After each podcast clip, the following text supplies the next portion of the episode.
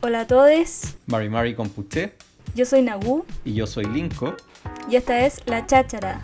un podcast donde hablamos de todo y nada con invitados que aman lo que hacen y hacen lo que aman. Hola a todos, todas, todes, bienvenidos al primer capítulo de La Cháchara. Estamos con Nagu, Uh. felices acá, celebrando este hito. Y estamos con un gran, gran invitado, eh, un tremendo músico chileno, compositor musical, el gran Pablo Acuña, más conocido como Pau. ¡Bravo! Hola, hola chiquillos, chiquilles, ¿qué tal? ¿Todo ¿Cómo bien? estáis, ¿Todo Pablo? bien? ¿Todo bien por acá también? Muy contento de que me hayan invitado, un honor. Admiro mucho el trabajo de cada uno de ustedes, así que Oye, El honor es nuestro. Muchas gracias.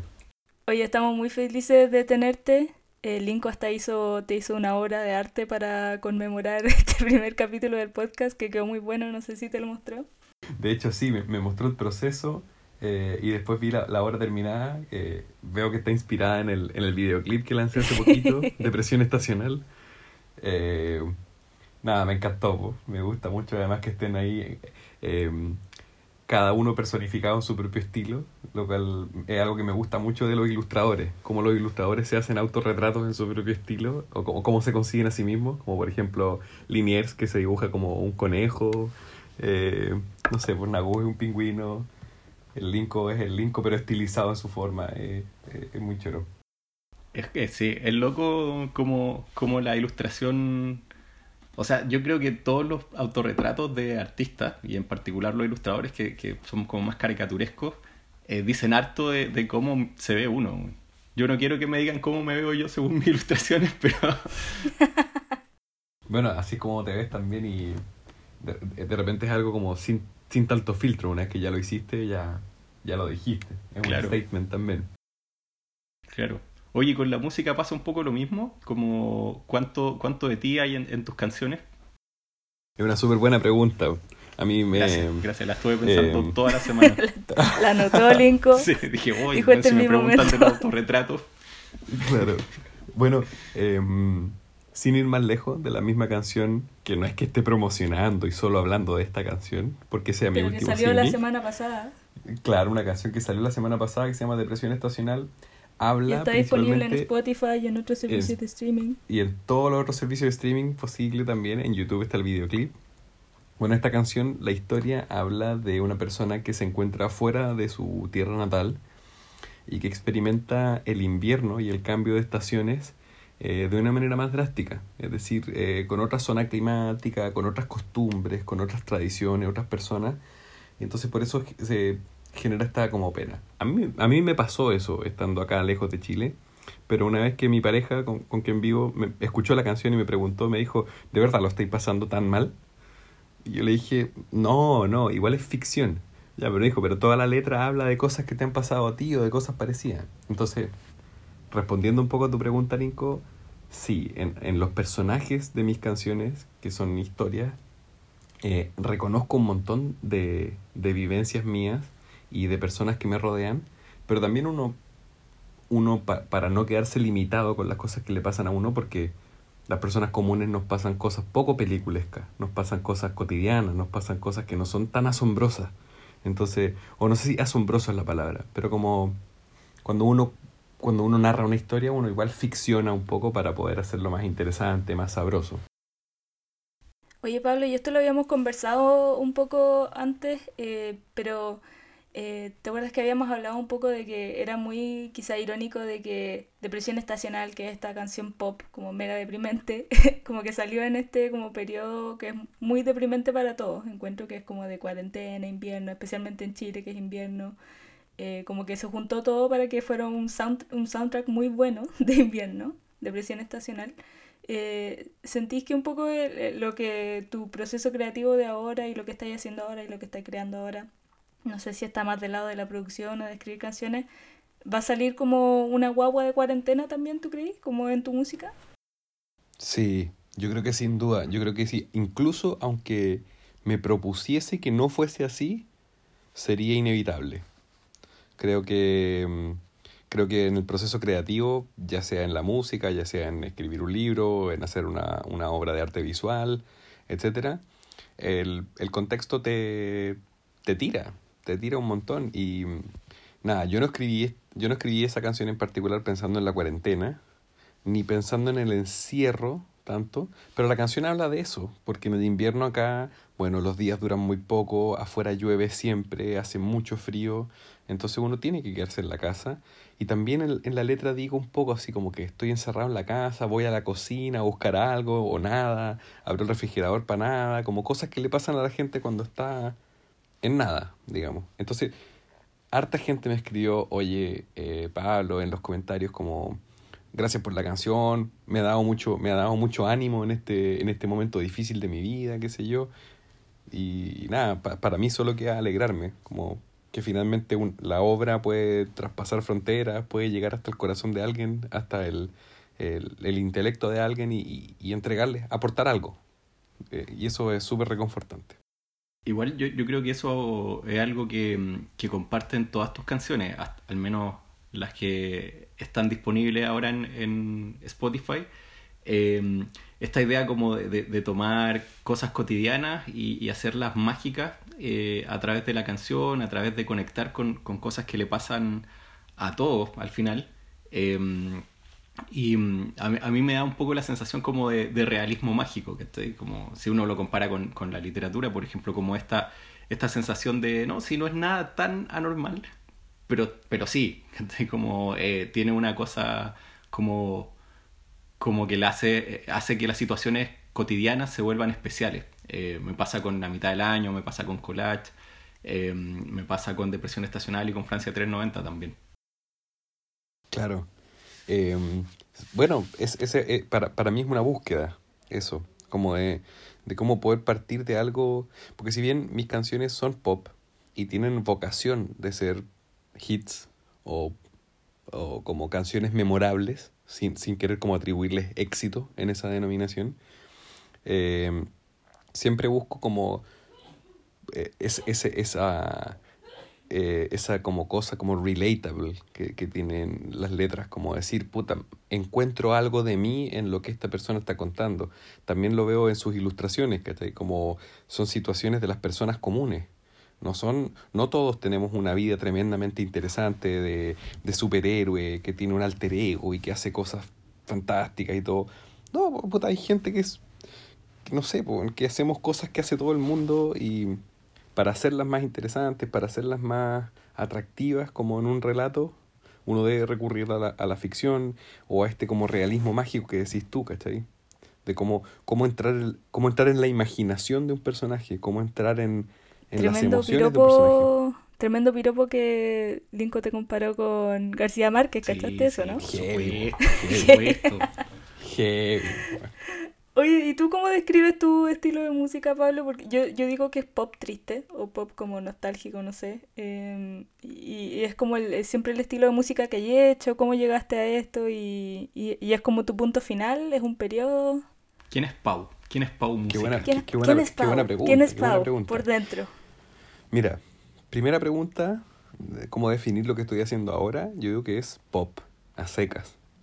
Y, y lo digo así porque el pop... Eh, si bien eh, es un cajón desastre un poco, donde caben muchos conceptos, eh, es donde aterriza una búsqueda súper larga que he llevado como en, en mi vida de músico.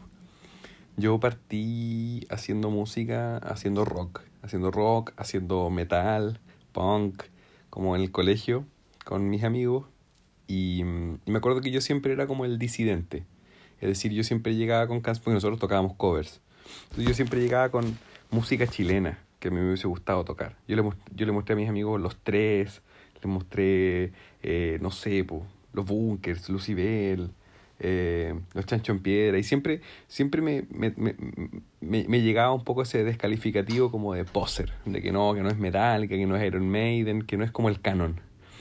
Y, y decía, bueno, entonces hay una beta de música que a mí me gusta que al resto no. Y después me di cuenta que a mí lo que me gustaban son las canciones. Yo eh, siempre cuento una anécdota muy buena, que mi papá recibió, no, no, recuerdo por qué, si fue un regalo, fue una indemnización o algo así, pero yo soy de Temuco. Y en uh -huh. Temuco ex existía una radio que se llamaba Radio Temuco. Y la Radio Temuco cuando quebró, eh, a mi papá le llegaron unas cajas de cartón que adentro tenían un montón de discos compactos y de cassettes.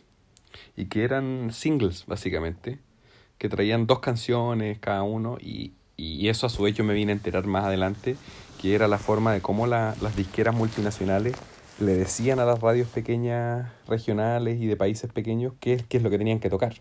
Qué risa. Eh, Los singles, cuando decís singles, te referís como a ese CD flaquito que viene con el- la canción, la canción en español y el remix malo. Es Tal como cual. Ya. Tal cual, pues, no- no El vinilo de nada como 45 RPM. Claro, claro. Eso, eso de, de la época del vinilo. Pero bueno, como est- esto sucedió en los 90 en mi infancia. Y a dónde voy con toda esta anécdota es que ahí yo pude llegar a un montón de música que porque eran cajas y cajas de discos en los que había música que no necesariamente era la música que le gustaba a mis padres. Entonces eso me permitió también como autodeterminar mi gusto y decir, oye, hay cosas acá que yo no había escuchado nunca y que son geniales, o sea, no las escucho en el auto, camino a las vacaciones con mi papá, camino al colegio con mi mamá, sino que la encontré yo y me gustó a mí por ser un individuo. Qué Y, bacán. y por lo general toda esa música es pop, ¿cachai? Yo descubrí Queen, pero también escuché un montón de música latina, salsa, merengue, eh, rap en inglés, caleta, y de cuestiones que obviamente no entendía, pero que me parecían atractivas. Po. Qué heavy, porque no, no había pensado eso, pero es heavy porque cuando eri- éramos nosotros, chicos, la verdad es que lo que teníamos de opción para escuchar música era lo que aparecía en la tele, lo de la radio y lo que hubiera en la casa. Y lo que hay en la casa es lo que los viejos deciden escuchar, ¿cachai? Yo me acuerdo que cuando yo era chica, mis viejos escuchaban caleta de los Carpenters, eh, Elvis, eh, Celine Dion, caleta de Celine Dion y Mariah Carey, y es como, es lo que soy hoy, ¿cachai? Como que no, como que a veces pienso como, no soy un ser tan creativo, como que soy como el, el producto también de, lo que vengo escuchando hace mucho, mucho tiempo nomás. Pero, se van lo- dando mezclas. Sí. Claro. Se van dando mezclas de todas maneras, sí. Pero es interesante porque los niños, los, los niños de ahora como que crecen con listas aleatorias como súper diseñadas como para su- el público de su edad, ¿cachai? Como tienen Claro. Spotify, tienen acceso a todo. Entonces va a ser, me imagino que va a terminar siendo un poco distinto. O sea, Sí, ¿quién, de nosotros duda. no es fanático de, de Camilo VI, Rafael, eh, inconscientemente incluso, Juan Gabriel? Claro. Te sabéis todas esas canciones y, y si salen en la radio o en cualquier parte suenan, las cantáis. Y, si alguien te pregunta, ¿te gusta? Sí, pero si, tú, si te preguntan qué te gusta, eh, no es lo primero que sale de, de ti, Claro, no, no te apasiona profundamente Camilo VI. Bueno, Claro. un poquito igual. Eh, es, un- es un grande Camilo VI. Muy bueno, muy bueno. Y ahora que estás escuchando, Pablo, ¿qué, qué es lo que dirías que son tus, como tus principales influencias musicales en lo que estás haciendo hoy día? Mira, ahora estoy como fascinado, fascinado con, con, con, con varias cosas. Por lo general siempre tengo gustos como súper dispares y, y, tengo mis, no me gusta ocupar este concepto, pero tengo mis placeres culpables también. Eh, pero con lo que estoy rayado ahora es con, con toda la obra de Paul McCartney, solista. Estoy escuchando como la discografía de Paul McCartney, todo lo que hizo post-Beatles. Eh, estoy rayado con una banda de unos colegiales, perdón, de unos colegiales, de unos universitarios gringos bien pernos que se llaman Wolfpack. Y ellos están como en toda una onda de hacer un revival sonoro y compositivo de la música de los 50, 60, 70 que hacía un sello discográfico que se llamaba Motown Records. Oh, grande. Qué bacán. Y, y lo han hecho terrible bien y nada, me gusta mucho. También estoy como estudiando lo que todo lo que es la nueva ola chilena. Y La ¿Qué es la nueva ola chilena? la nueva ola chilena fue un movimiento musical chileno que nació también como a, a fines de los fines de los 50 o mediados de los 60 hasta los 80 y que básicamente era eh, bueno también estoy tal vez estoy usando un reduccionismo muy grande al describirlo así pero era también una respuesta a, este- a estos movimientos como de, de, de cantantes que cantaban con, con una orquesta y que eran como una figura fuerte, así no sé, pues tenemos al Pollo Fuente, Cecilia la Incomparable, eh, Paddy Richard, el más grande de todos. Ah, ellos, Buddy ellos son Richard. nueva ola. la, nueva, la nueva ola chilena, claro, Los Ángeles Negros, Qué Eh, grande, Los Ángeles Negros. Gloria Benavides. ¿Qué cantan los ángeles negros? Y volver. Estaba pensando en la misma. Ah, ya, perfecto. Me encanta Como quisiera que- decirte. Eh, es, como, es Ujú. como música de viejo, pero me encanta como el dramatismo, como casi de Broadway de las canciones. Como Son muy, muy, muy Sí. dramáticos. dramático, sí. Yo, encuentro que Los Ángeles Negros tienen unas canciones que perfectamente podrían ser de The Doors. Quizás me estoy pasando tres, tres pueblos con esto, pero pero son, igual No. fueron súper innovadores en su momento. Yo, yo te la doy, yo te la doy. Gracias, Pablo, gracias. Sí, en, en- en ese rollo estoy. Oye, ¿y ¿sentís que eso ha influido en tu, en tu composición musical reciente desde que partió este rollo? ¿Veremos más de, más de la nueva ola en el Pau que sigue? Totalmente, totalmente. De hecho, hay, hay una cuestión súper curiosa que mm, el primer disco que, que yo grabé, que ya ahora lo estoy mezclando como para poder eh, publicarlo, eh, yo grabé las baterías del disco antes de que el disco existiese. Yo, antes de venirme a Inglaterra, me junté con un, un muy amigo mío, el Cristóbal Soto, que es baterista y es el baterista de mi proyecto, y pudimos arrendar un día completo en un estudio de grabación. Entonces nos Oh, dedicamos, a- antes de, de- de- de grabar el, el- el sonido, nos dedicamos a, a elegir el instrumento, escogimos una batería Ludwig de los años 60, que es muy propia tim- timbrísticamente hablando como de, de este estilo de música. Escogimos micrófonos viejos, equipos a cinta, cosas que trataron de emular un sonido así más antiguo, lo menos digital posible. Y lo que hicimos fue, bueno, para ese entonces ya existían como cuatro canciones más o menos de que iban a ser parte del disco, pero el resto yo las tenía un poco en mi mente, un poco unas ideas. Entonces grabamos improvisaciones con Cristóbal, grabamos jams.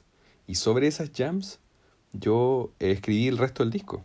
Entonces hay muchas canciones que el Cristóbal las grabó sin saber que se iban a convertir después en la canción que hoy en día son. Qué buena. Qué Partimos a, partir de, a partir de la producción, es decir, porque como grabamos las, las baterías con un sonido antiguo, yo después me fui imaginando música antigua encima. Entonces fue un approach compositivo desde la producción. Y eso para mí fue súper interesante como un ejercicio. Ahora, ahora en este momento me encuentro escribiendo un disco, un segundo disco, que va a ver la luz el, el próximo año. Y ahí voy a hacerlo un poco más orgánico todo. Es decir, como ya voy a tener la música y voy a armar la banda, la, quiero hacerlo lo más en vivo posible, que así es como se grababa antes. Como toda la banda tocando. De de un tiro. Oye, Pablo, y cuéntanos un poco del primer disco de, de tu primera guagua. Yo sé que ya estás embarazado con tu segundo hijo, pero cuéntanos un poco de tu primera guagua, cuándo sale, de qué se trata, cuáles son como, cuál es el mood del disco, cuándo salen tu merchandising, cuándo pasan todas las cosas. Ya, pues les cuento. Eh, mi primer disco se llama Latencia. Em, latencia, en, co- como en una definición de diccionario, se refiere a, un estado de algo que existe, pero aún no, hace, no se ha manifestado.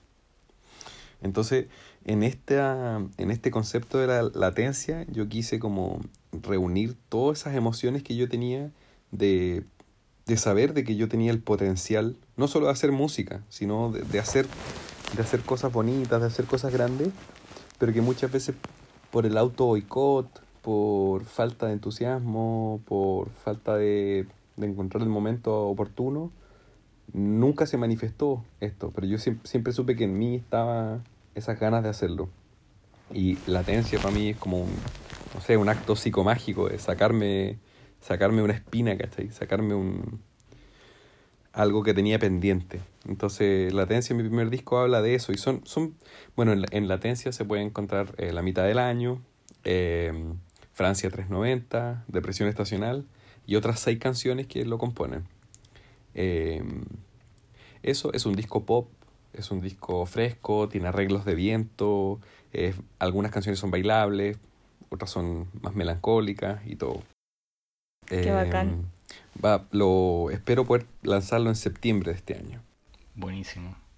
Así que estoy muy Oye, contento. Mi primer hijo. Con, con Linko queremos aprovechar el, el podcast para hacer un mini showcase de tus canciones, así que aquí en algún minuto vamos a poner de prestacional, que es esta canción pop triste feliz Eh, así que lo que van a escuchar ahora es Depresión Estacional del disco de Latencia de Pau, que se viene muy, muy pronto. Vamos a escucharla. Chin, chin, chin. Tarararán.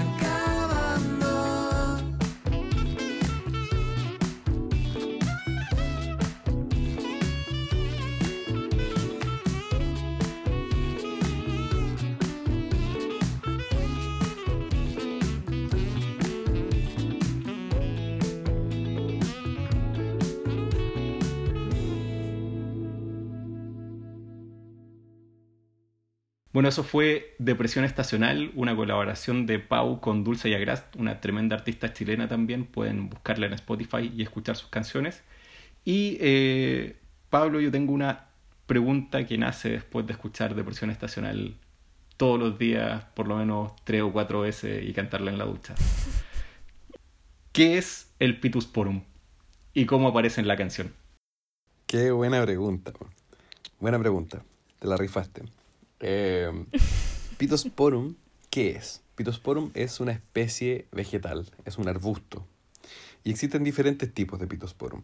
Por lo general se usa con fines ornamentales y eh, en espacios urbanos. Yo en la canción me refiero en particular a una especie llamada Pitosporum tobira o también le llaman Pitosporum japonés o azahar de la India, perdón, de la China. Qué exótico. Es un arbusto súper típico en espacios urbanos de Santiago y es, eh, tiene la particularidad de que florece aún en invierno. Es decir, antes de llegar a la primavera comienza a florecer. Y florece con una florcita pequeñita, amarilla con blanco, que tiene un aroma muy rico. ¿Y dónde había un Pitosporum? Afuera de mi casa en Santiago.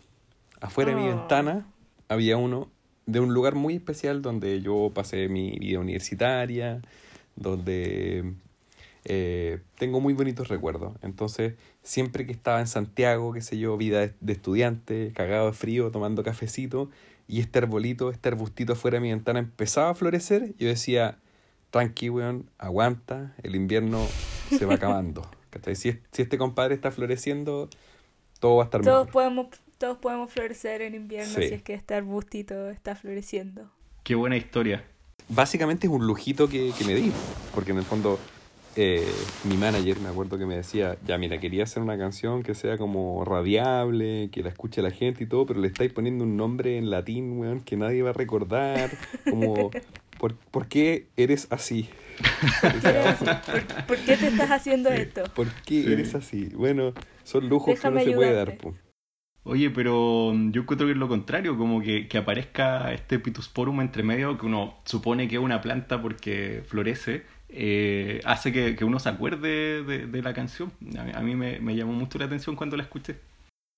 Yo encuentro Sí. que el nombre de canción Depresión Estacional es muy bueno. De, de partida, de como el nombre inicial, lo encuentro muy, muy memorable. Claro, es un fenómeno que, que además eh, yo creo que nadie está libre, como una cuestión como media así entre medio del diagnóstico y del autodiagnóstico de Google.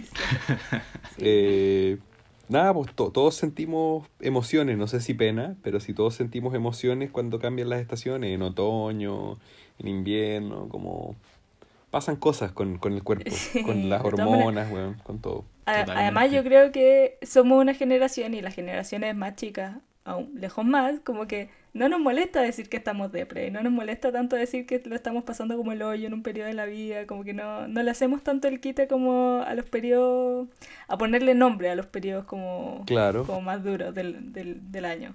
Somos de cristal, dirían los más viejos. Claro, no, y Sí.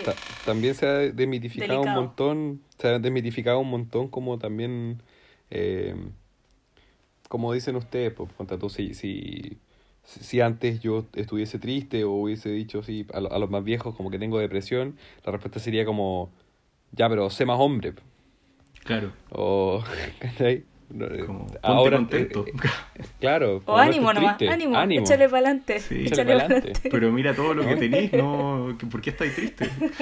Claro, exacto. Entonces, eh, yo creo que está está súper bien desmitificar eso. Sí, totalmente. No, me encantaría que hubiera una canción, una versión eh, más boomer de, de Depresión Estacional que se llame Quizá hay que echarle para adelante nomás, o algo así. Claro, está peludo el invierno. Está mala la cosa. Claro. Está mala la cosa. Chucha Hay que que hace ponerle aguante. Claro. Oye, Pablo, yo igual te quiero preguntar por tu fase más de, de productor. Yo sé que tú eres un, un liricista, cantautor, pero tenés toda esta otra parte que es como más en el, el backstage de la música que yo encuentro muy, muy interesante porque yo soy muy fan del pop también, me encanta. eh, todos los tipos de pop en todas sus formas. Em, entonces siempre, bueno, te quería un poco escarbar el cerebro para que cuentes un poco cómo es para ti ese proceso, cómo lo describís y, y cómo también ves la producción en Chile, la que tú conoces, digamos. Claro. Eh, bacán, súper buena pregunta. Eh, nuevamente advierto, estaba abriendo una caja de Pandora porque es como el, el- el tema que, que más, más emoción me da hablar. Claro, ahora no me pueden ver lo- los que están escuchando el podcast, pero me están brillando los ojos. Estoy tratando de contenerme para no gritar. Eh, no, a mí me encanta la producción musical. Yo partí, si se puede decir que partí como productor musical a los 15 años. Eh, me compré un micrófono condensador, una consolita muy chica y grababa con Cool Edit y con Fruity Loops. Old school. Old school total. Y partí ahí haciendo mis primeras grabaciones, eh, unos beats, qué sé yo, grabando cosas en guitarra, otras cosas cantando. Y siempre estuve muy interesado como del proceso de registro sonoro. Em, luego ya empecé como a, a sofisticar el proceso, por así decirlo, que me empecé a comprar equipos y, y ahí empecé a componer canciones. Empecé a escribir canciones y todo. Eh, me acuerdo que en el colegio escribí, can- escribí una canción para mi graduación de cuarto medio. Y es una weá súper cheesy, súper cursi, que habla como de mantener la amistad por siempre y todo. Y hace poco un amigo me dijo, oye, ¿no será que la mitad del año es la parte 2 de esa canción? Y yo dije, Oh. "Weón, eres un genio. Qué grande. Eres un genio, loco. Oh, Bueno, bien. volviendo, volviendo al mundo de la producción, claro, a esa canción la produje yo, la metí en el computador, le escribí arreglos de cuerda, grabé un bajo, guitarra, secuencié una batería y nunca más me alejé de todo eso. Es decir, cuando entré a la universidad también seguí teniendo un home studio donde grababa canciones eh, y siempre me gustó hacer arreglos, hacer como dejar la canción en un nivel más terminado. Entonces, mi visión de la producción musical es, es, es básicamente tomar una composición, porque hay que pensar que las composiciones en sí mismas son una idea, no son algo que suena. Si nosotros pensamos en, en una canción escrita, Bohemian Rhapsody, de Queen, no tenemos que imaginarnos a Freddie Mercury cantándola, no tenemos que imaginarnos la guitarra de Brian May, el piano, todo esa, ese, ese conjunto de voces que entran al principio que lo tenemos como grabado en la memoria. La canción es una idea, es una composición, es una, es una obra intelectual. Las formas que adopte esa canción como un fonograma, es decir, como un artefacto sonoro, ese es el trabajo que tiene un productor musical, es decir, es aterrizarlo hacia un soporte que sea capaz de ser reproducido. Entonces el productor musical tiene un montón de pegas y hoy en día por la tecnificación de ese trabajo y por la especialización de las diferentes como áreas productivas de la, de la producción, hay diferentes tipos de productores musicales. Hay un productor musical que es un productor ejecutivo, que se encarga de financiar, de arrendar estudios, de elegir al ingeniero, de elegir a, a, a todos los que tocan, a los músicos Los sesionistas. que manejan la etcétera. luca al final. Los que manejan la luca, y esos son productores ejecutivos. Luego están los productores que también podrían tener una faz más técnica, que es donde entran los ingenieros, donde entran los, los ingenieros de grabación, de mezcla, de masterización, y que dejan en el fondo que las cosas de- queden sonando agradables. Pero el concepto que yo creo que es como más eh, productor musical por antonomasia es una persona que está a cargo de la dirección estética de un fonograma. Porque si nosotros tomamos una composición, puede ser interpretada de diferentes maneras, en diferentes estilos. Uno puede tomar eh, esta misma composición y hacer un rap de una misma composición que hacer un pop. ¿Y quién va a determinar cuáles son los sonidos que, que acompañan mejor a uno u otro? ¿Qué instrumentos? ¿Qué, si es que le queda mejor una voz femenina o una voz masculina? Esas son todas decisiones, eh, cosas y que injerencias del trabajo del productor musical. Em, eso por una parte. Ahora, cuando me preguntaban de cómo, cómo lo veo en Chile, en Chile yo creo que está lleno, lleno, lleno de productores y productoras talentosísimas, como repleto. Y, y, y, y- Chile, sobre todo en el pop, que como lo mencionas tú, hay una tradición riquísima, que, que ahora solo sigue creciendo para mí. Oye, y, y, mm, ah, ¿qui- como quién- quiénes son lo- los referentes en el fondo? ¿Qué- qué- Sí, eso mismo te Claro, como- como que, que los caracteriza, que hace que el sonido de Chile sea, sea especial. Y, mm, y no sé, pues en qué grupo eso se puede notar, porque eh, al final nosotros que estamos alejados del mundo de la producción lo vemos solo a través de, de las canciones que vamos escuchando. Claro. Em, a ver, buenos ejemplos. eh, tendríamos a um, Coco Stambuk, por ejemplo.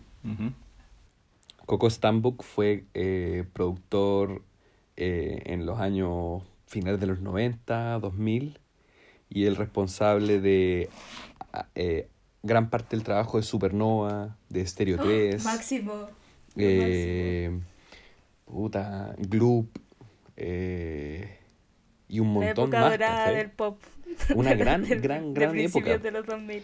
Yo encuentro, por ejemplo, que, que, que como lo, la, la técnica de Coco Stambo, que además trabajaba de la mano con otro gallo que voy a mencionar más adelante, pero que es Christian Heine, eh, ellos también tomaron de referente súper importante el trabajo de Max Martin, que es un productor sueco, que también a su vez fue el responsable de los Backstreet Boys, de NSYNC, de la Britney, Cristina Aguilera, Taylor, eh, Taylor. Taylor Swift, o sea, y, y hasta, y hasta el día de hoy sigue trabajando con Ariana Grande, con Katy Perry, ¿cachai? Es como peso pesado. po. Entonces, hay un montón, hay un montón de sonoridades y de cosas que para no entrar como en vocabulario técnico los puedo eh, describir con onomatopeyas. Pero por ejemplo, el sonido de Max, Mar- de Max Martin se caracterizaba por tener como bombos y cajas muy cortitos, como así como chiquititos y no sé, ocupaba el, el- el- el rango de frecuencias bajas súper presente. Em, y también yo creo que en lo, en lo que más ganan estos productores y compositores es que son buenos cancionistas. Es decir, si tú tomáis eh, As Long As You Love Me de los Backstreet Boys y la tocáis con una guitarra de palo y la cantáis, la canción se sostiene sola, sin ningún arreglo, sin ningún bombo, sin ninguna caja, sin nada. Es una buena de hecho, canción. eh, es una canción tan buena, As Long As You Love Me de los Backstreet Boys, que un weón con una voz de cantante pésima. Onda, si yo la canto, la canción igual es pegajosa, porque la Igual el se coro es sostiene. muy Sí, pegote, sí. totalmente. Es heavy. Esperamos el cover de Pau de As Long As You, As You Love Me. ¿eh? Aquí es donde, bueno, ahora vamos a poner el disco de covers de Backstreet Boys, de Tiene- Pau. Se viene, se viene. Qué bueno que lo, que lo promocionen desde ya. No, que- no queremos adelantar mucho. El, el B-side va a ser el, el cover de Master of Puppets, que, que es de la época inicial. Claro, como, como partí diciendo que estaba referenciado por el metal y todo. Claro. Oye, tengo una, una pregunta demasiado específica, Pau, pero me tinca que tú puedes saber. A ¿El ver, compadre cuéntame. que produce Supernova es el mismo, produce a las dos Supernova? ¿Es el mismo compadre detrás de los dos grupos? Sí, Porque suenan muy diferentes. Viene, la pregunta. tengo Viene, entendido. aquí, aquí viene una pregunta muy... Bueno, me puede responder eso primero y después yo le voy a hacer la pregunta que le vamos a hacer a todos los invitados. Tengo entendido, tengo entendido que son el mismo grupo de personas. Qué heavy. Y no, y, y- y lo más, lo más heavy, lo más heavy es cuando, cuando les cuente todo el trabajo que hizo este mismo gallo después de Supernova. Ah, Que es muy diferente. O sea, más que sea muy diferente, es demasiado relevante. Para el pop de Mm. Chile, para toda la historia Oye, de la música pop es en muy Chile. relevante para el pop de Chile. Totalmente. Pero este mismo gallo que les comento yo, Christian Heine, eh, fue el responsable del sonido de todo como el pop 2010 en adelante. O sea, estamos hablando de, de discos como Audiovisión, de Jepe, discos como El Rebeldes, del Alex Banter, eh, o... eh, ¿Cómo se llama? Otra Era, de Javier Amena, eh, Marineros, no, o sea, olvídate. bo. Que, un una poco como la madurez del pop chileno, porque si uno piensa en, en Stereo 3, Supernova, más allá del, de lo, del cariño con el que los recordemos hoy día, igual en su No, momento eran como... Rinco, cuidado con lo que vas a decir. No, tranqui, sí, sí. Yo, yo, yo- a mí me gusta Stereo 3 no mucho, pero Supernova tiene, tiene lo suyo eh, absolutamente. Uno y dos, y después vamos a, vamos a ir a la pregunta, pero, pero mm, eh, igual en su momento, quizás lo estoy diciendo desde mi momento más, más rockero, pero era, son un producto comercial y, y- como su valor artístico quizás no es tanto, pero si uno piensa en Jepe, en Javier Amena, en Alex Advanter, es, es, es como una mirada desde fuera totalmente distinta. Son, son pop, por supuesto, pero, pero son como un pop que se siente más maduro, como que eh, la valoración que se tiene sobre ese pop es súper distinta. Entonces eh, es súper interesante ver que, que viene como de la misma raíz, que el mismo productor tomó a Supernova y después a Jepe, a Javier Amena. Claro.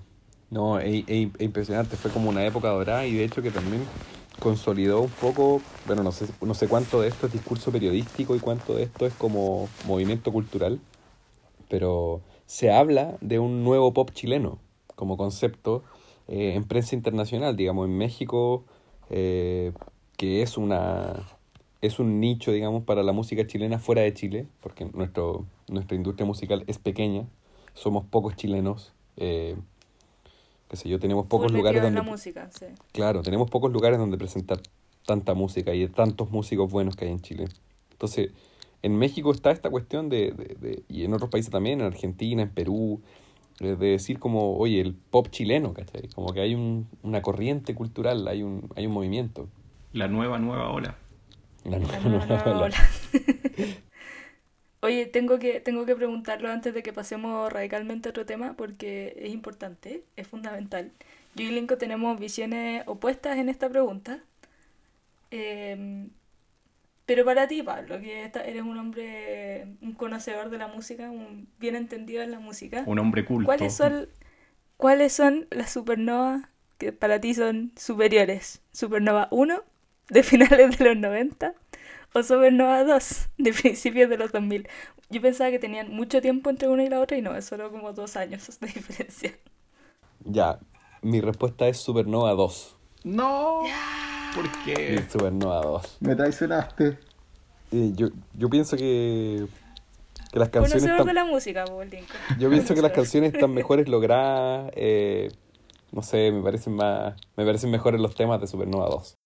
No.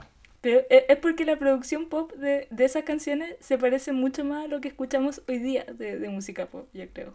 Sí, bueno, son más modernas, No- claro. no- sí, son como más modernas. A pesar de que hay Y- solo y- dos o tres años entre medio. Sí, Sí. y suenan muy distintos, porque si escucháis las canciones de Supernova 1 son como... Son super cursi y como el- la, la producción también es como... Es muy diferente, no sé explicarlo, yo creo que aquí Sí, bueno, y, además en, en Supernova 2 hay unas cuestiones súper jugadas también, sonoramente. Por ejemplo, el- la canción Herida me parece, pero, Mejor canción ever. Sí. Mm. pero es que Eh, eh, brutal la canción. No, Tiene, un so- tiene un solo de guitarra slash sintetizador rarísimo y como pensar que eso fuera un producto radiable es genial, genial. O, ¿cómo se llama? Se te olvida que me diste tu palabra. Eso es 2, ¿no? Sí, se te olvida. Un temazo, weón. Un temazo que te cae así como un ladrillo en la cabeza. weón. Bueno, antes de que tuviéramos, eh, tuviéramos que hacer consideraciones de copyright, con Linko queríamos poner también pocas palabras de intro para esta. Fue una de las finalistas para hacer intro de podcast, porque es tan buena además, parte muy bacán. Parte Sí. con esos diálogos como chulillos de pop. Sí. Y, y después con el sugar. Es de- bueno, demasiado bueno. Yo me imagino a, a una Trini, Javi y no sé, em, Connie. Maida, No, ¿cachai? no Connie era la, de la 1, ¿no? Claro, no, o sea, no, no sé, estoy poniendo nombre al, al pero a- así como en el pijama party, ¿cachai? Como diciendo, ya, Ah. pero ahora sí cantemos. no, tienes que Oye, buscar y pocas para- para palabras en ti- Spotify y, y escuchar ese ti, inicio. eh, para ti el pop en qué está ahora, Por- tú para, para ti eh, hoy en día quiénes son como los grandes referentes y no sé si le- el, el mundo de la música es como la ilustración en Chile, La- el mundo de la ilustración en Chile es heavy porque si te metís a, a medio en la ilustración, un par de meses, a los dos meses ya conocí a mucha gente, porque igual que, no sé, somos pocos, ¿cachai? Entonces, y no a tanta gente le interesa la ilustración. Entonces, si ya vaya a tres, cuatro eventos, ya conociste a la mitad de la gente que está dedicada a la ilustración en Chile. Eh, y no sé si así es un poco parecido en el, en el mundo de la música y para ti también cuáles son como lo- los grandes referentes que hay ahora y que están como eh, modelando un poco el sonido de acá. Eh, es, es tricky la pregunta porque mm, se mueve por escenas. Como que mm, no podría decir que hay un- una sola escena de, de, músicos, de música chilena ahora. Y, y si yo voy, por ejemplo, a una tocata de, de una banda que me gusta mucho, muy probablemente me encuentre a muchos y muchas eh, creadoras de música en esa tocata y que finalmente me termine tomando una chela con más de alguno o alguna y los terminé conociendo pero es muy distinto ir a una tocata indie que ir a una tocata de reggaetón o de trap. Y mm, en ese sentido, si me permiten como en- englobar a la, a la- a la música popular o como a, a- la música de consumo popular, que podríamos determinarlo pop, hoy en día lo que está pegando en Chile es el trap. Es el trap, es el reggaetón. Eh, esos son los gustos masivos que hay. En el fondo, yo hago pop eh, indie, por así decirlo, pero es- eso le pertenece a un nicho. Eh, no es lo que todo Chile está escuchando, ni, todo, ni lo que todo Chile espera escuchar. Eh, entonces, si tú te metes como, por ejemplo, a una playlist de Spotify que se llame Éxitos Chile, difícilmente Claro. vaya, difícilmente vaya a escuchar algo como Pau o como algo como del pop del que estamos hablando nosotros. Claro. Eh, es muy, mucho más probable encontrarnos con algún exponente del rap, del trap o del reggaetón, que es lo de gusto masivo hoy en día en, en nuestro país.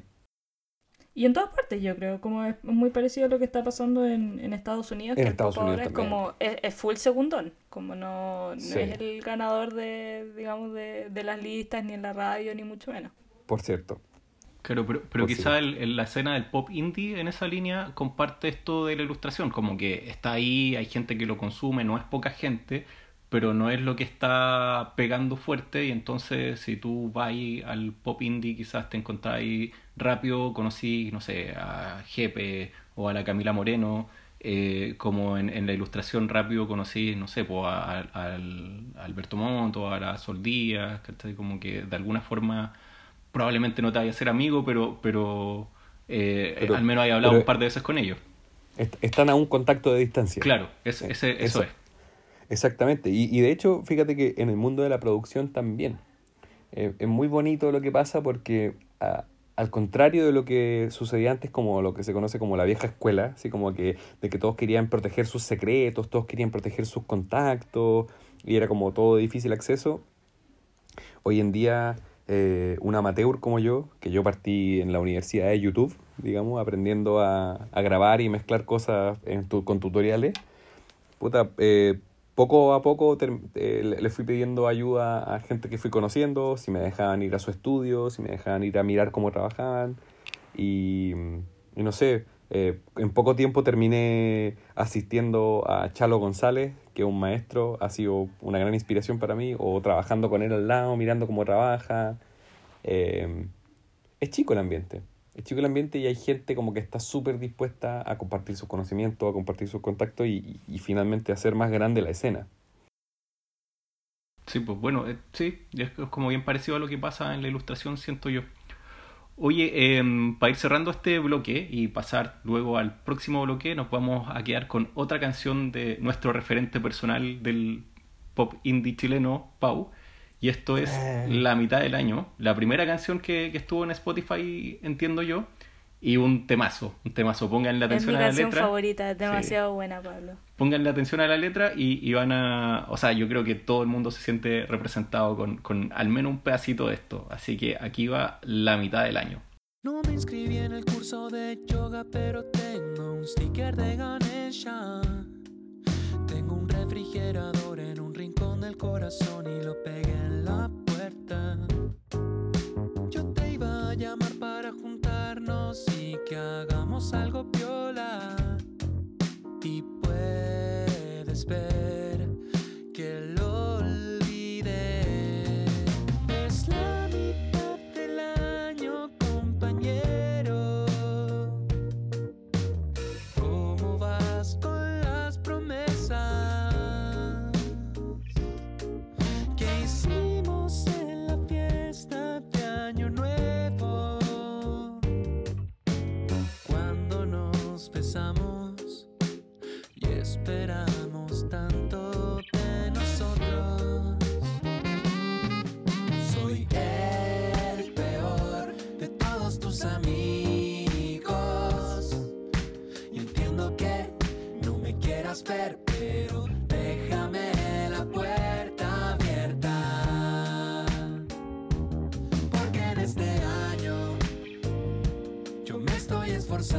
por ser la mejor versión. Y si mantienes el mismo número, contéstame. ¿Acaso en el final del calendario hay algo como un precipicio? Voy a empezar una estampida y al final de la caída volveré al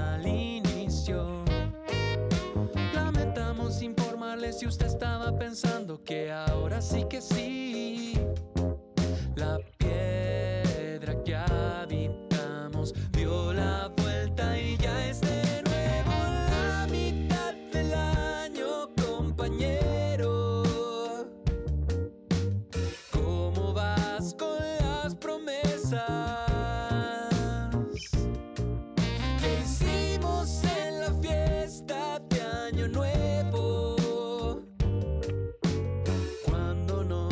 Nos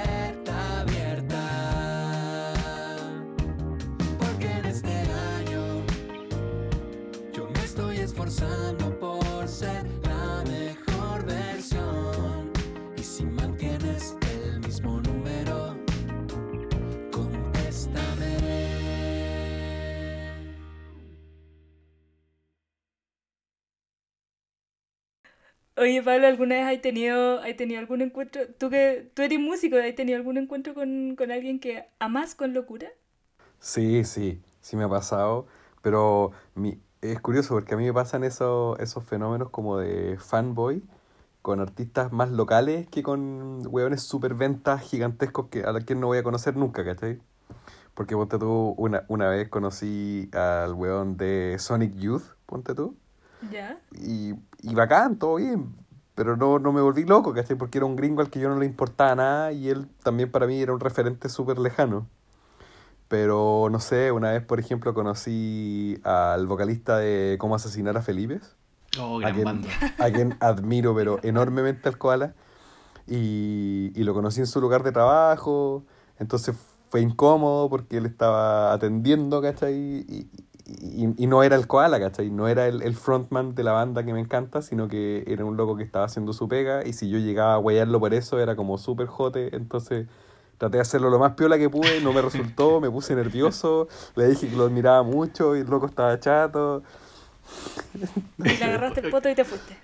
Lo hubiese hecho pero si no hubiese estado tan nervioso. Oye, pero ¿y lo, lo volviste, te lo volviste a encontrar en alguna cosa más relajada, como lo conociste personalmente después? ¿O, fue tu- No, ¿No? No, no, O sea, no, nunca, más volví a conversar con él, pero una vez conocí al baterista de esa banda eh, en un carrete, así como tomando una chela, y le conté del bochorno. De hecho, oye, una vez conocí al koala, le di el manso jugo, weón, puta. Perdón, perdón por ser así. Claro. ¿Qué te habría dicho tu manager, weón? Si no quería que pusiera Pitusporum en el título. No, O sea, no vamos a ver el, la colaboración entre Pau y, y cómo asesinar a Felipe. No, bueno, si, si antes no iba a suceder, como por falta de afinidad de estilo, ahora menos. Claro, ahora todo, todo como asesinar a Felipe es menos koala. Hoy se ganaron un pulsar ayer. Oh, buenísimo. Oh, ¿verdad? Oye, que es un- eso pasó igual. Es una gran banda como asesinar a Felipe. Yo, encuentro que esa, esa mezcla que tienen como jazz, hip hop, pero que no es hip hop como del que uno está más acostumbrado. como- Y tampoco es jazz, al que Claro. uno está acostumbrado. Es como, Claro. porque, porque yo, como jazz hip hop, yo, yo pienso de repente en, en como mm, a, a Tribe Called Quest, Claro. Eh, o en Casio, claro, eh, o Not Not Bad Good, así se llama, ¿no? claro. Bad, bad, bad, not good. Sí, bueno, algo así. ¿Por qué se ponen esos nombres? güey? Pero, pero cómo asesinar a Felipe es como mucho más disruptivo, como... Sí, pues. Tienen. Hacen, hacen música que, que a veces ellos mismos describen como molesta. Claro, Como música que, que no busca agradar, que no busca llegar como a ese estado como de belleza, de ensoñación, ni de emociones tan todo lindo, sino hacen weas feas a veces, adrede como para expresar el, el arte como una manifestación de, de fealdad, claro. como de, de incomodidad. Hay, hay que decir que además hace poco fueron criticados por un diputado, creo que era RN, o ya no me acuerdo ni el nombre del diputado, que decía que cómo le podíamos dar eh, fondos, eh, Fondos del públicos. Estado, fondos públicos a una banda que, A un grupo que se llama así. claro, que se Claro. llamaba Cómo asesinar a Felipe, sí, que Y que fomentaba llaman la a la, violencia. que llaman a la, llaman a la violencia. Oye, ¿y el, el- a el la diputado se llamaba Felipe? No, Buena pregunta. No, creo que no. no, no. No, tenía un hijo que se llamaba Felipe, sí. Ah. Ah, ¿sí? No, no sé, estoy Ah, intentando ese como el colmo ya. Oye, No, Pablo, y ahora, ahora que estábamos hablando de la fama y el reconocimiento, ¿sientes que, em, bueno, no sé, ahora, eh, ahora estás haciendo música que subes a, Spotify, no sé, vos estás ahí en redes sociales, estás ahí como un poquito más expuesto en lo que estás haciendo? Sien- ¿Sientes que como que eso ha cambiado tu producto musical? Porque a mí me pasa que desde que empecé a subir dibujitos y que es una plataforma y un arte muy, muy diferente, pero que igual a veces siento que estoy haciendo un poco algo para que alguien lo vea, que es distinto a cuando uno dibujaba pensando que lo va a ver uno nomás. Eh, como que siento que el producto es diferente. ¿Y a ti, a ti te pasa como algo similar con, con las canciones?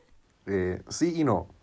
Sí y no porque cuando yo partí haciendo mis canciones, yo todavía eh, trabajaba más como productor y ve- veía un poco como mi subsistencia y, mi, y mi- todo mi desarrollo profesional como productor y que esas canciones eran básicamente como un gustito que me estaba dando yo. Por eso la, la subí al lote un poco al principio, como sin Spotify, sin nada, como que la subí así a YouTube para que la escuchen mis amigos. Cuando fue agarrando como caracteres más de seriedad, entre comillas, eh, no puedo decir que no me haya vuelto consciente de que hay un público escuchándola, por chico que sea. Y, y también porque al hacer pop, yo creo que viene incorporado eso, eh, esa como exigencia de hacer La gana canciones de que el sean otro lo cante, sí. Claro, de que sean recordables, de que sean eh, vinculables la historia con la vivencia del individuo que la escucha. Entonces, no creo que haya cambiado mi forma de, de componer o de crear, pero sí creo que me he vuelto más consciente. Y, y te pasa que, porque tú haces, tú escribes tus canciones, entonces gran parte de eso viene de tu vivencia personal y como que a las vivencias personales obviamente uno como que es más vulnerable, digamos, hay una vulnerabilidad en subir eh, algo personal como al mundo, como regalárselo al mundo. Eh, ¿cómo, qué, te ha pasado con eso? Porque obviamente hay, críticas positivas, hay críticas negativas, hay trolls en, en Twitter, en Instagram, no sé. Instagram es como más amable, pero en general siempre hay alguien mala onda. ¿Cómo, cómo ha sido para ti, digamos, Sí. también ese, ese proceso?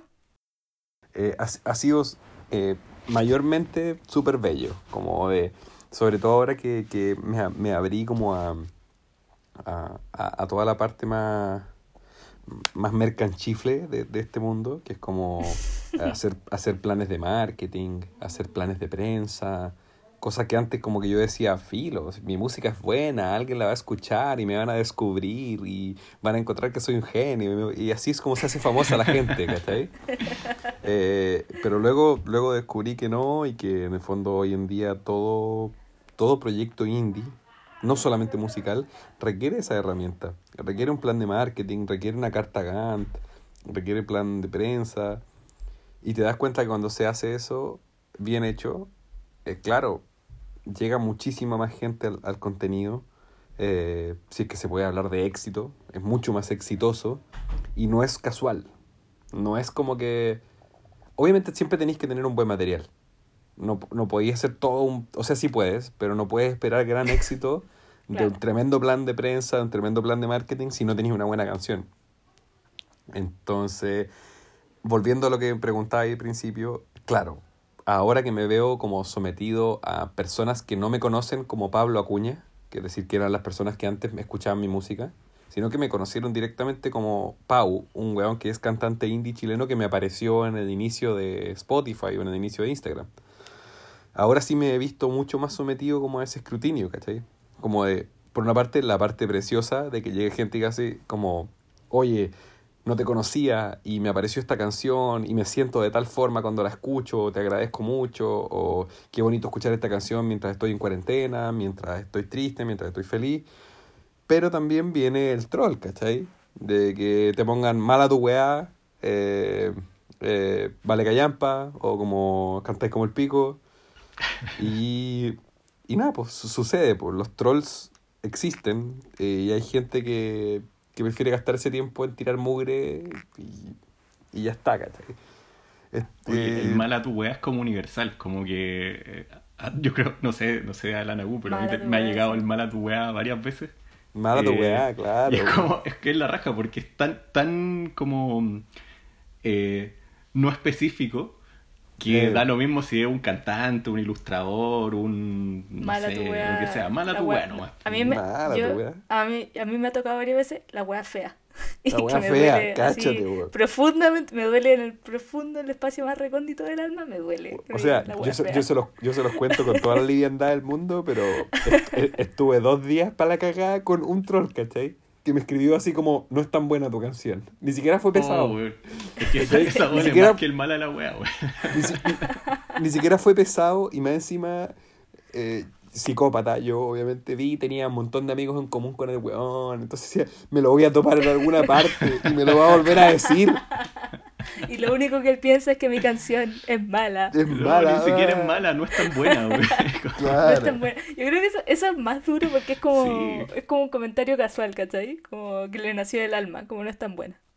Claro, y, y, y, y- y también porque probablemente, también probablemente eh, observó la cantidad de comentarios que habían diciendo como, oh, es preciosa, es muy bonita, felicidades, Pau, me gusta tu canción, qué sé yo, florcitas, gatitos y todo, y en un poco como, no es tan buena. Como, ¿sabéis qué? Yo creo que además de que yo te esté diciendo que tu canción no es buena, creo que el resto está equivocado. Claro. Eso es lo que está diciendo este weón. Eso- eso yo lo Sobrevalorada, encuentro- sobrevalorada. Claro. Eso yo lo encuentro heavy y me pasa mucho también. Y, y es un- encuentro como una actitud muy de mierda de uno. Porque ponte tú, yo puedo tener 200 comentarios que dicen como, oh, qué lindo, mejor dibujo ever, como esto es lo máximo, ¿verdad? Como 199 comentarios pueden ser bacanes. Y yo, la weona, me voy a acordar del weón que puso, oh, el dibujo como el pico. ¿cachai? Y me voy a acordar y me, y, y me voy a acordar del usuario y como me quedo pegada con esas cuestiones como que son una tontera al final, que no, no deberían por qué afectar nada. Yo me acuerdo cómo se llama el usuario. Todavía me acuerdo. No, He acampado afuera de la casa de esta persona claro. en la noche, Le voy a, preguntándome qué hice mal. Evito a los amigos en común para no toparme con él. puse unos parlantes con la canción amplificado afuera de su casa. Y los pongo a las 3 de la mañana. Oye, Oye, y, y un- Ah, dale, dale. Adelante, Nati, por favor. No, que te iba a preguntar, eh, a pesar de la pandemia y la cuarentena y, y todas las plagas que le han caído a la Tierra este año, eh, ¿cuáles son tus planes con el disco, Pau? ¿Cómo- ¿Cómo lo veis como en vida? Eh, ¿va a haber como, va a haber un físico? ¿Van a haber... Es, es muy difícil decir hoy por hoy festivales y conciertos, como que cu- cuesta imaginárselo, pero es, ¿cuáles son tus planes, digamos, con, con Latencia? Mira, como tú bien lo dices, planes, eh, puta, lo que el universo permita, pero eh, en, en, en mi ideal estaría armar una banda y, tocar, ¿cachai? Tocar arte en vivo es como lo que tengo muchas ganas de hacer porque yo antes de tocar en, antes de, de- de montar este proyecto Pau, tocaba con una banda eh, que se llama Planeta No y tocábamos mucho, salimos de gira un montón. Eh, y extraño eso, extraño, extraño los escenarios, extraño montar música en vivo, que creo que es lo, lo que más me gusta hacer. Eh, entonces, claro, el disco quiero hacer un lanzamiento en Santiago, un lanzamiento en Concepción, en Valparaíso, en Viña, en Temuco, ojalá en todas las ciudades de Chile que se pueda. Eh, más adelante se puede también salir fuera de Chile a tocarlo. Y también vamos a sacar un disco en físico. Vamos a distribuirlo de manera independiente a través de mi Uh, sello, que es. Beast Discos. Buenísimo. Así que pronto van a tener noticias de eso. Qué bacán. Yo Oye, creo yo que me todavía anoto hay con un la gran preventa nicho de, compra en los discos. Sí. Yo, yo todavía compro discos y vinilos, como los hueones. A pesar de que la música es, virtualmente muy fácil de acceder en Spotify, como que hay algo muy bacán de tener el, el producto en las manos. Y como que Por esté supuesto. acompañado con un arte, con, un- con algo gráfico, me lo encuentro así ya lo máximo. Bueno, y de partida también que, que- que escuchar un, un artefacto sonoro como lo es un, un- un soporte físico, un- por una parte tiene un ritual que en el fondo puedes escuchar el disco completo, sin que esté en una playlist, sin que esté en shuffle, como y muchas veces así es como los artistas y los productores lo pensaron, la obra íntegramente hablando. Y por otra parte también tenéis lo que es la calidad sonora, que eh, te aseguras que un CD está en formato WAV, eh, en buena calidad de audio, que si lo vaya a tocar en una radio, puta, vaya a tener buenos parlantes, eh, un vinilo también, entonces tiene esa- esas variables que, que lo hacen rico, todavía como un, como un objeto consumible. Sí, y, y yo, yo estoy con, con la Nati también en, en esto probablemente del lado ilustrador sobre todo, eh, o como de, más, más visual, pero la materialidad de un, de un buen como eh, pack de, de un disco. Como que es, es, distinto, como un, un arte o, o un armado de la caja que sea, que sea especial, ¿cachai? Como, eh, como que genera una, una diferencia súper grande. Yo, yo me acuerdo de, por ejemplo, lo- los vinilos que, que son grandes y tú podías como apreciar el arte mucho mejor, como, o que lo Claro. abrís y adentro traen como las fotos de la banda y, y como la letra de las canciones, como que eh, esa materialidad también, también es parte del ritual que tú mencionáis. pues. Claro. De todas maneras, y yo creo que los artistas que siguen vendiendo físico mucho, y hay mucha gente que sigue comprando físico, son los que hacen como una propuesta interesante como en el, en el packaging, como te ponen más cosas. Totalmente. Oye, Pau, y te iba a preguntar porque dijiste algo muy interesante que era un poco el, que el disco, digamos, el disco, escucharlo como un disco, digamos, es como el artista lo pensó. Y, y tenéis toda la razón, o sea, mis artistas favoritos son artistas pop que hacen como, hacen discos muy temáticos y es muy fácil, digamos, identificar, pon- como ordenar las canciones con el disco en el que están. No sé si eso se entiende. Pero para ti latencia así es como un- una temática, como que pensaste para este disco en particular y como que como que las canciones calzan la, como la una con la otra. Mm, yo diría que de manera inconsciente. No, no, no hubo tanto un trabajo consciente de que fuese mm, todas estas canciones en torno a, a esta vivencia que les contaba yo, como de, de sentir que algo aún no se manifiesta y que tiene como que nacer. Pero finalmente el hilo conductor son mis vivencias, soy yo, ¿cachai? Eh, y no sé, gente me lo ha mencionado a propósito de, de las canciones que he ido soltando. Como decir, mira, si bien las canciones hablan de cosas súper distintas, eh, se nota que hay una misma mano. Se nota que hay como eh, una misma forma de pensar las letras, una misma forma de pensar las melodías también. Entonces ahí aparece un hilo conductor.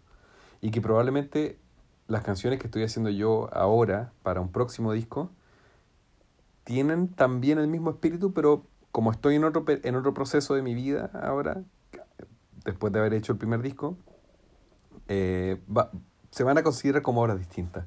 Probablemente también van a grabarse en estudios distintos, van a sonar distintos. Entonces eso es también lo que les va dando como eh, paletas de colores a los, a los diferentes discos, eh, momentos en el que fueron creados, etcétera. Eso es muy interesante. Súper, súper. Oye, y mientras esperamos poder disfrutar de latencia entonces de aquí a, a septiembre, eh, queremos empezar a cerrar ya el, el programa, no sin antes eh, pedirte una recomendación. Cada uno de nosotros tiene una recomendación de, de cómo eh, disfrutar alguna obra musical, libro, película, lo, lo que sea. eh, em, que nos pueda recomendar, que puede estar disponible en plataformas abiertas como Netflix o qué sé yo, o Spotify mismo, qué sé yo, o en servicios alternativos que, que puedan aparecer por ahí. Servicios indie. Servicios indie, sí, sí, sustentados por la comunidad. Claro, claro. Eh, les tengo una recomendación. Para mí siempre es un, un tremendo material, muy bello, una de mis películas favoritas, que se, es un musical. Partió siendo un musical de Broadway, luego se llevó a la pantalla grande y se llama Hedwig and the Angry Inch. O Hedwig, como el nombre de la lechuza de Harry Potter, y, y la pulgada enojada en inglés. Eh, es un musical sobre un chico chica transexual de Berlín Oriental que para escaparse de, de la cortina de hierro, digamos, se casa con un militar eh, gringo, quien rápidamente la abandona llegando a Estados Unidos y comienza su búsqueda por autodeterminarse y por encontrarse eh, puta, en una sociedad terriblemente homófoba, homofoba, eh, homofóbica. eh, es preciosa, weón. Es muy, muy buena. Es un musical como punk, Qué queer. bacán. Muy bueno, muy recomendado para todos. Buenísimo. ¿dónde lo podemos pillar? En servicios alternativos de descarga. Alternativa, alternativos de descarga indie. Sí, Sí. la descarga independiente. Oye, yo, yo quiero recomendar un, un libro, un cómic, eh, yendo en, en esta línea, y es un cómic del que me acordé cuando empezamos a pensar en, en- en conversar de producción musical contigo, aunque no se trata de un productor, sino de un manager de una gran banda. El libro se llama El Quinto Beatle, la historia de Brian Epstein, y es un cómic de Vivek Tiwari con Andrew Robinson. Eh, y, mm, y nada, habla, habla de la historia de los Beatles vista desde el punto de vista de Brian Epstein, su manager, eh, y, y cómo en el fondo Epstein juega un rol súper importante en, en crear eh, desde la estética hasta como la propuesta de los Beatles. Y eh, es un libro que mezcla historia con ficción. Y, y no, yo no, no lo había pensado, pero tiene, tiene también eh, algún guiño ahí a, a lo queer, a las disidencias sexuales, en, en la medida que, que Brian Epstein eh, también era, era, era gay en una época en que, en que esto no se decía abiertamente. Así que eh, hay, hay otro punto de encuentro con, con Hedwig and the Angry Inch. ¿Dónde podemos acceder a este, a este libro, Linko? Está, yo me imagino que está en distintas librerías por si lo quieren comprar. Eh, es de la editorial Panini Comics, la versión en español. Pero, pero también hay algunos servicios de descarga alternativas donde, donde puede estar en internet. El punto, el punto PDF. Claro, claro. Eh, hay, hay otros servicios de descarga legal también en donde lo pueden conseguir en PDF. Yo, sé que está la versión en inglés está en una plataforma de Amazon que se llama Comixology, pero, pero yo dejo ahí eh, aviso que seguramente está también en... Sí, sí, sí, sí. Hay, que, hay que también apoyar a, los servicios de distribución indie alternativos. Yo, yo voy a recomendar eh, Hamilton, que es una obra de Broadway que es muy bacán y que, eh, bueno, mi recomendación es más mainstream porque en verdad es como una obra que he leído la raja los últimos dos años en todas las ciudades donde se ha instalado, le va demasiado bien, pero hace poquito eh, la subieron a Disney Plus. Yo obviamente lo vi en un servicio alternativo también. No, una- no podemos decir eso. No puedo Una- decirlo. una, organiza- cortar- una organización parte, comunitaria. Me, me podéis censurar, me podéis poner un pi, Sí, sí. pero es muy bueno, es muy bueno el musical. Es realmente como impresionante, como yo encuentro que los musicales son imp- es impresionante ver a la gente como cantar y bailar y hacer todas las cosas en vivo y no equivocarse, los encuentro así súper humanos. Y además este musical es bacán porque tiene muchos elementos de hip hop, como que se, se la juegan con, con otro tipo de música que quizás la más, la más típica de Broadway. Obviamente igual usando elementos de eso, pero eh, como que encuentro que se justifica la popularidad de, de Hamilton y, y por qué a la gente le gusta tanto. Así que muy buena, muy buenas tres horas de mi vida. Buenísimo. La weá es muy larga. Larga, además. sí, larga igual. Largo, sí. Pero bueno, más tiempo para disfrutarlo. Uno lo puede ver por partes también, no, no hay problema. Oye, y con, con las recomendaciones cerramos el capítulo. Em, yo quiero agradecerle a Pau. ¡Bravo! Eh, Oye, yo quiero agradecerle a Pau. Gracias, Pau eh, Seco. Tremendo invitado, tremendo invitado. Eh, qué honor partir el podcast contigo. No sé si, si Nagu quiere agregar algo más. Nada, que nos recuerdes cuando seas famoso. Sí. Backstage, nos des pasos backstage por para compartir con los músicos. Sí, te, te vamos a invitar cuando tengas más, más fama. Además, y- los, ilustrador, los ilustradores por naturaleza siempre somos el, el sidekick simpático de los músicos, ¿hay cachado? Sí, no, no sé si es Claro, simpático, como pero sí, con. O sea, espero que simpático. claro. Sí, totalmente. Gracias, Pau, te pasaste. Máximo. Encantado, fue un placer. éxito en todo. Vamos a difundir ahí el, el podcast, le mando un abrazo y mucho éxito con, con los siguientes capítulos. pues. Muchas gracias. Vamos a tener Está muy buena la muchos invitados propuesta, muy interesantes. Yo creo que les va a ir muy bien.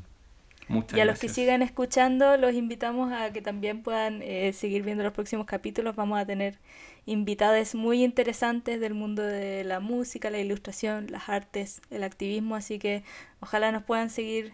Sin... Uno es la sintonía, ¿no? Que nos puedan seguir haciendo clic eh, en los siguientes capítulos. Que Efectivamente. estén muy bien. Que tengan linda semana. Chao a todos. Un abrazo gigante. Nos vemos.